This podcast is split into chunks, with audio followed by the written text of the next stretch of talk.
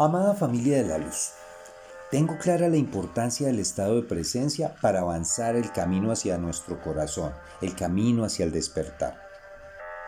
Para alcanzar el estado de presencia, es decir, ubicarme en el ahora, en el instante sagrado, el único real en el que todo sucede, es necesario salir de la trampa del tiempo en la que me mantiene el ego para evitarlo. Esta trampa consiste en atarme al pasado con recuerdos y añoranzas que me hacen frecuentemente afirmar cosas como que todo tiempo pasado fue mejor, distrayéndome del disfrute y aprecio del momento presente. También el ego me proyecta al futuro con expectativas en situaciones en las que voy a estar mejor que ahora, llevándome a vivir inconforme y resentido con la situación actual. Otra manera en la que el ego me saca de la hora hacia el futuro es a través de las expectativas en los resultados de los planes y proyectos que me planteo en mi vida. Esta distracción también me lleva a ser manipulado por el ego, pues desde el miedo me genera intranquilidad y ansiedad causadas por las posibilidades de los resultados inciertos. Hacer planes, construir proyectos no tiene inconveniente siempre y cuando lo haga de manera consciente, soltando los resultados, confiando en la perfección de la vida. Una claridad desde la conciencia es que al dejar de ser esclavo de un resultado incierto, empiezo a disfrutar la etapa, el paso que estoy dando ahora, pues es el único sobre el que tengo control. Es decir, sobre esta etapa en este paso puedo invertir todo el entusiasmo, el amor de mi estado de presencia, sin importar ni pensar en el posible desenlace, el cual no depende de mí, sino de mi plan divino.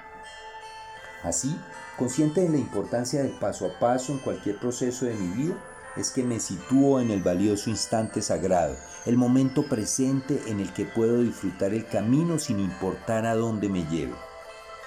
Quiero dar un ejemplo que me, me puede permitir ilustrar esta hermosa forma de vivir en estado de presencia. Se trata de un plan que normalmente lleva una gran carga de amor. Cocinar para los seres queridos. Hacer una receta.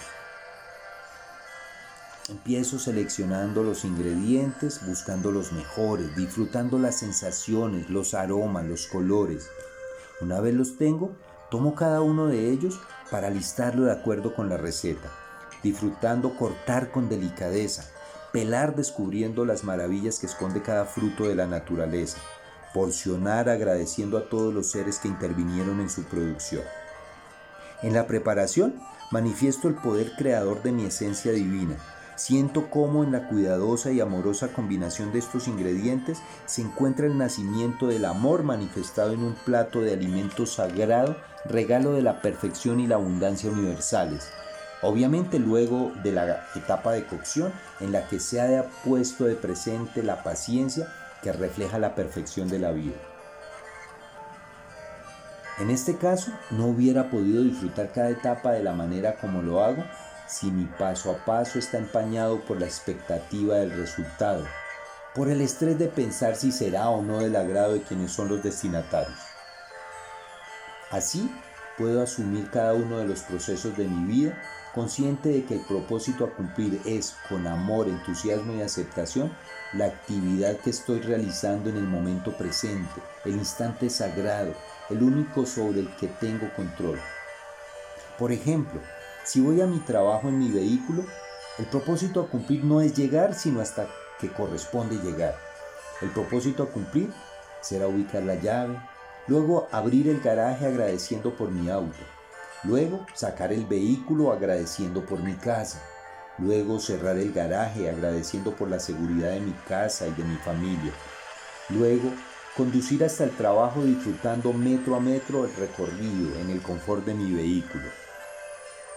Ahora menciono la otra versión.